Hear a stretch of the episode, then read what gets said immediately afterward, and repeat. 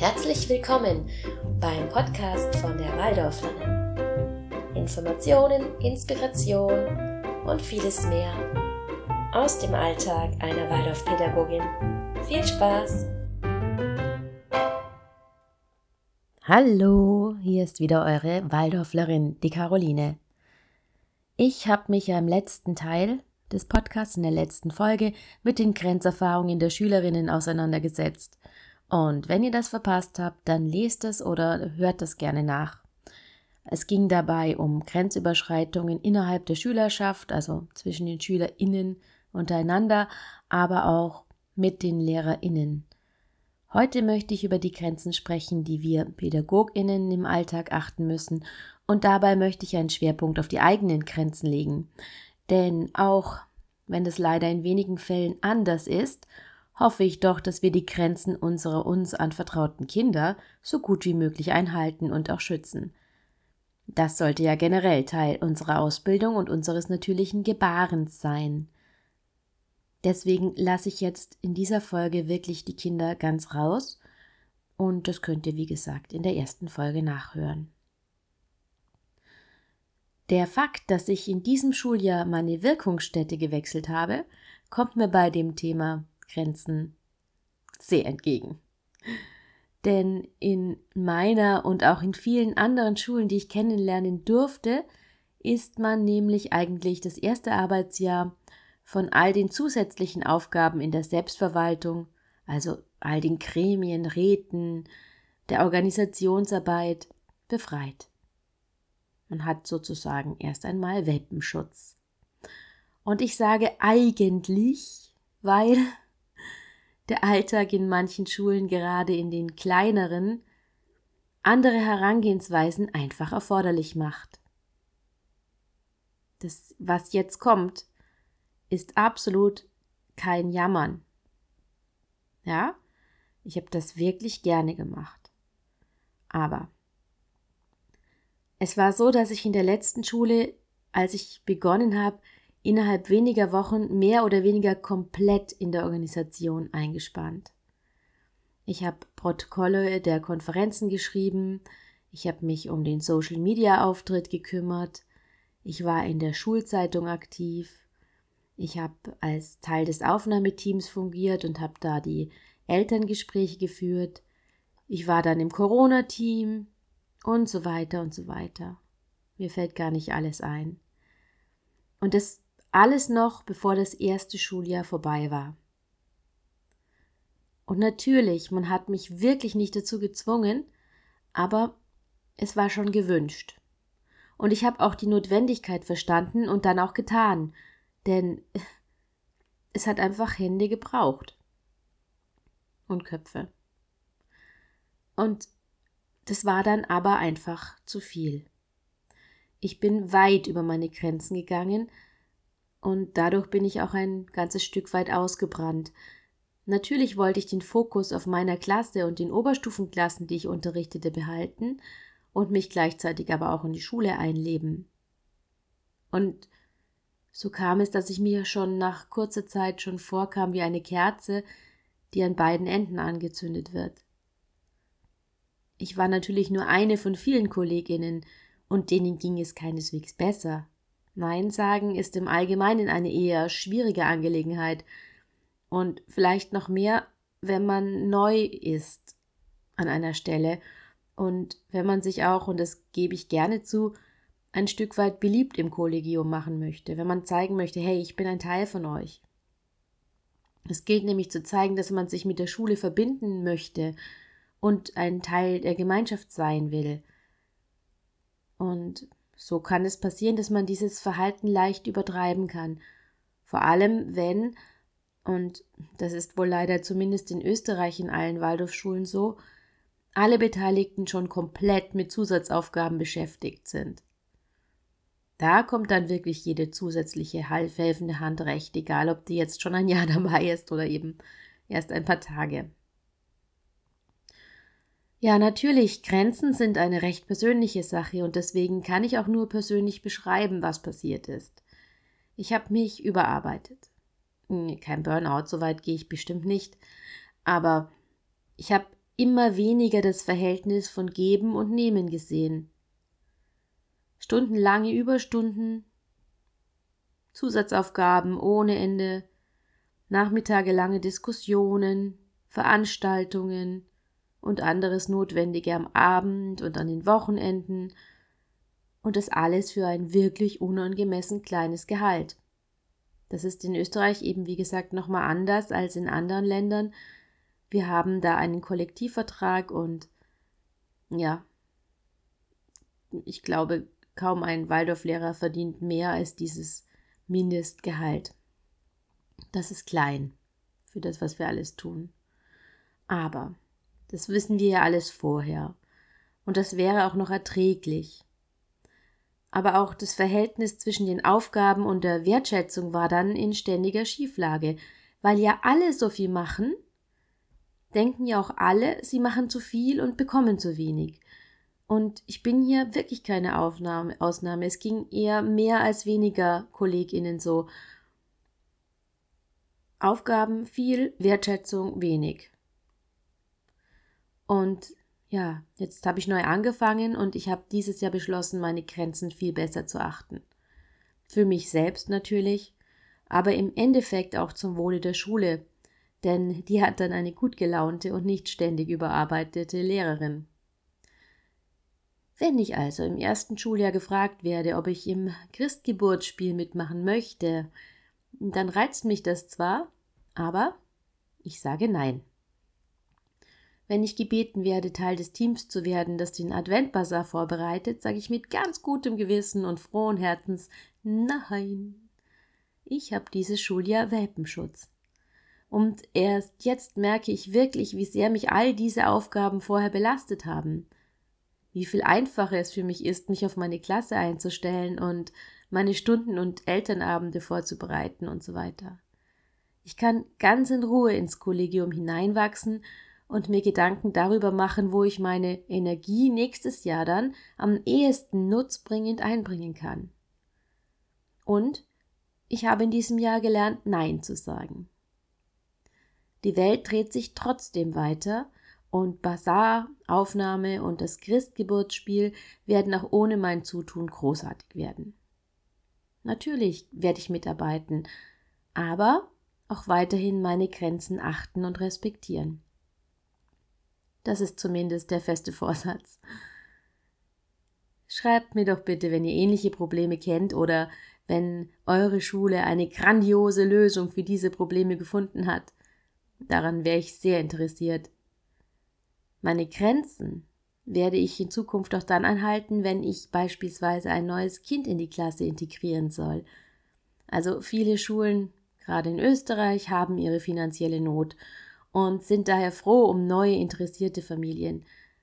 Auch wenn das bei der Aufnahme der Kinder eigentlich, wieder das Wort eigentlich, keine Rolle spielen sollte und auch nicht darf, habe ich als Pädagogin doch immer irgendwie im Hinterkopf gehabt, ja, die Schule braucht Geld, wenn ich Kinder zum Schnuppern in der Klasse hatte.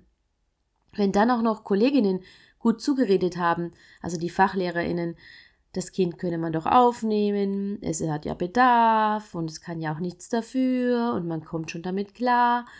Dann, so muss ich zugeben, habe ich SchülerInnen trotz eines ganz schlechten Bauchgefühls aufgenommen. Und mein Bauchgefühl hat sich dahingehend noch nie geirrt. So wuchs meine kleine Klasse schnell von sechs auf neunzehn Kinder an. Ich weiß, das ist immer noch sehr, sehr wenig für Waldorfklassen, aber es ist halt doch ein sehr schnelles Wachstum. Und es war eine wirklich große Aufgabe, diese inhomogene Gemeinschaft zu einer guten Klassengemeinschaft zu formen und auch zu führen. Also, jetzt nicht falsch verstehen, mir ist jedes einzelne Kind ganz schnell und ganz fest ans Herz gewachsen. Und ich habe sie immer noch sehr lieb und bin froh, wenn sie sich bei mir melden und ja, freue mich einfach immer von ihnen zu hören aber dennoch waren oft große Schwierigkeiten zu überwinden, und manches Mal habe ich meine Entscheidungen trotz aller Liebe hinterher bereut. Ich bin die Klassenlehrerin und für die Gemeinschaft verantwortlich. Und deswegen ziehe ich mittlerweile ganz klar eine Grenze, wenn es darum geht, Kinder aufzunehmen, bei denen mein Bauch krummelt. Ich höre mir gern die Meinung meiner Fachkolleginnen an, aber am Ende entscheide ich. Wenn es denn sein soll, dass die österreichischen Waldorfschulen aufgrund materiellen Mangels leiden, dann ist das so. Und das tun sie, ob ich nun ein Kind mehr oder weniger in der Klasse habe, sowieso. Von daher lasse ich mir da auch nicht mehr reinquatschen. Und auch bei der Elternarbeit habe ich in diesem Schuljahr schon viel dazu gelernt. In der alten Schule hatte ich, wie gesagt, zunächst eine sehr kleine Klasse. Und da ist es natürlich, kann man leicht reden. Ja, das, das ist einfach. Mit den bestehenden Eltern herrschte ganz schnell eine freundschaftliche Atmosphäre. Wir haben uns geduzt. Die Elternabend waren ganz feine Veranstaltungen und es gab oft zu essen und zu trinken. Es wurde auch mal eine Flasche Sekt geköpft. Durch Corona haben sich dann meine telefonischen Sprechstunden, auf die ich eigentlich wirklich achten wollte, sehr schnell verwässert. Und plötzlich sah ich mich dann in der Situation, mit viel mehr Eltern viel mehr Gespräche zu führen. Ja, ich möchte auch hier sagen, mit den aller, aller, allermeisten Eltern bin ich wirklich sehr gut ausgekommen. Und wir haben uns immer ehrlich und frei austauschen können. Ich musste mich da wenig zurückhalten. Die kennen ihre Kinder gut, die wissen auch, dass die keine Engel sind. Und ähm, ich wusste auch, dass es einen großen Unterschied gibt zwischen Information und Handlungsbedarf. Und das würde ich euch auch immer raten, diesen Unterschied klar zu machen. Also ich rufe jetzt an, weil ich möchte gerne informieren, dass das so und so ist. Oder ähm, ich hätte gerne, dass Sie mal mit Ihrem Sohn das und das besprechen oder so. Also Handlungsbedarf. Das ist das eine. Zum anderen habe ich auch immer ganz gerne mal angerufen, wenn einfach was Tolles passiert ist. Ja, da freuen sich die Eltern dann auch. Dass sie dann keinen Schreck bekommen, wenn ich anrufe. Also, hallo, hier ist die Lehrerin. Oh Gott, ist was passiert. Also, so war es dann tatsächlich auch nicht. Auch wenn ich mich auch immer so gemeldet habe. Hallo, hier ist die Caroline und nein, es ist nichts passiert, aber sowas. Egal. Ich bin jedenfalls wirklich sehr gut mit ihnen ausgekommen und umso schwerer ist es dann auch, das Telefon klingeln zu lassen. Wenn es dann läutet, und zwar egal ob Sonntag ist oder 21 Uhr oder noch später oder oder oder. Und diese ständige Erreichbarkeit, habe ich gemerkt, war ungesund und ging auch weit über meine Grenzen.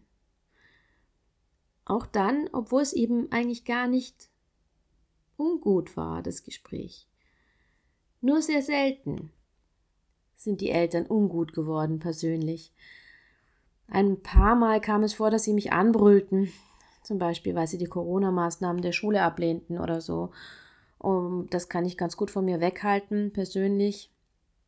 Aber ich habe sie damals eben noch schreien lassen, weil ich, ja, wie gesagt, dieses Verhältnis auch nicht komplett zerstören wollte.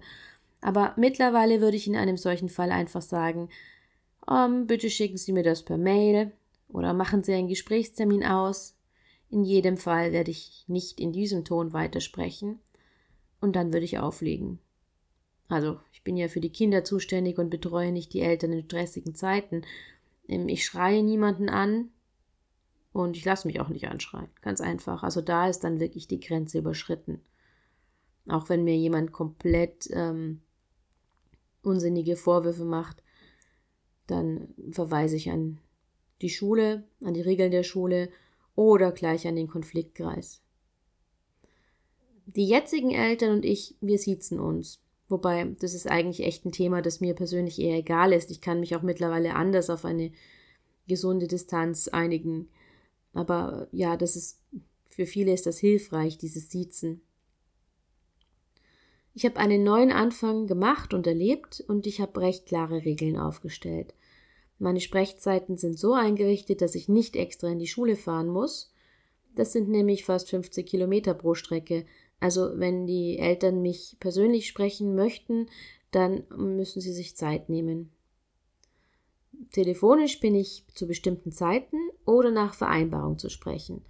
Da können Sie mich dann ohne Voranmeldung anrufen oder aber Sie schicken mir ein Mail und bitten um Rückruf. Es sei denn, es geht um Notfälle natürlich, aber das sollten dann wirklich Notfälle sein. In den letzten Monaten, seitdem ich das eben wieder eingeführt habe und mich ganz strikt daran halte, ist mir auch nicht mehr passiert, dass ich am Sonntagabend einen Anruf bekomme, wo mich dann eine Mutter nach der Hausübung fragt oder mir sagt, meine Tochter oder mein Sohn haben die und die Rechnung nicht verstanden. Das ist kein Notfall. Jetzt haben wir ganz viel über meine eigenen Grenzen gesprochen, über die Grenzen der Lehrerin. Wir dürfen dabei aber auf gar keinen Fall vergessen, dass es noch eine andere Seite gibt, nämlich die Grenzen der Eltern. Und da habe ich mal einen richtig guten, wenn nicht sogar den besten Rat bekommen überhaupt in meiner Waldorf-Karriere. Zwar von meiner Mentorin, ähm, der Barbara Stein, die kennt man in Österreich. Barbara, solltest du das jemals hören, liebe Grüße an dich. Du hallst noch in meinem Ohr wieder. Und zwar sagte Barbara, die Eltern sind die Experten für ihr Kind. Das klingt ja erst einmal in all der Einfachheit völlig logisch und damit irgendwie auch unwichtig oder so. Aber das ist es nicht. Im Gegenteil. Man ist ja nicht immer davon überzeugt, dass die Eltern zu Hause die richtige, in Anführungszeichen bitte, richtige Erziehungsmethode anwenden. Aber da sollten wir als PädagogInnen wirklich einen Schritt zurück machen. Die Eltern sind die Experten.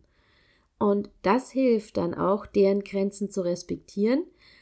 Es hilft aber auch uns selbst, uns weniger Sorgen zu machen, loszulassen und zu vertrauen. Dieses Vertrauen fordern wir ja auch selbst ein und deswegen müssen wir auch dazu bereit sein. Wenn die Eltern die Experten sind, fällt es auch leichter, selbst einmal um Rat zu fragen, wenn man Schwierigkeiten hat, ein Kind gut zu fassen. Und vielleicht erlaubt man sich dann auch einfacher, nach Ideen zu fragen. Ein für mich ebenso wichtiger Grundsatz, der sich da anschließt, den ich in der Elternarbeit folge und der ganz ähnlich ist, ist, dass ich Eltern nicht pädagogisiere. Ich bin die Lehrerin der Kinder. Und was die Eltern machen, das müssen sie schon selbst wissen. Wenn es menschenkundliche Fragen gibt, dann beantworte ich diese gerne, aber ich mische mich sicher nicht ein. Als Beispiel, wenn ich jetzt bemerke, dass eine Mutter ständig durch ihre Social Media Accounts scrollt, während das Kind dabei ist, oder sich lautstark über Horrormeldungen aus den Nachrichten mit anderen austauscht, da bin ich draußen. Das steht mir einfach nicht zu. Und auch hier ist Vertrauen angesagt. Vertrauen auf das Leben, das ebenso ist, wie es ist und das auf die Kinder zukommt, ohne dass man was dagegen tun kann. Vertrauen auf die Eltern, die ganz, ganz, ganz sicher das Beste für ihr Kind wollen. Vertrauen auf die Resilienz des Kindes, über das man ja auch keine Käseglocke stellen darf. Und vor allem Vertrauen auf das Schicksal, das uns drei Parteien, Eltern, Kind und mich zusammengebracht hat. Und das ist fein so, und an dieser Verbindung arbeiten wir alle. Das ist Schicksal. Davon gehen wir in der Waldorfpädagogik ja aus. Grenzen sind wichtig. Und natürlich, manchmal kann man sie überschreiten, und manches Mal kann man sie auch ausweiten und das ist auch wichtig und gut so. Aber insgesamt gesehen sollte man sie für die eigene Gesundheit und auch für das gute Verhältnis mit allen anderen achten und respektieren. Zur Erholung und zur Bewusstwerdung dieser Grenzen gibt es ganz wundervolle Entspannungsübungen und Meditationen. Und wenn du Interesse daran hast, dann schreib mir und ich nehme die ein oder andere für dich auf.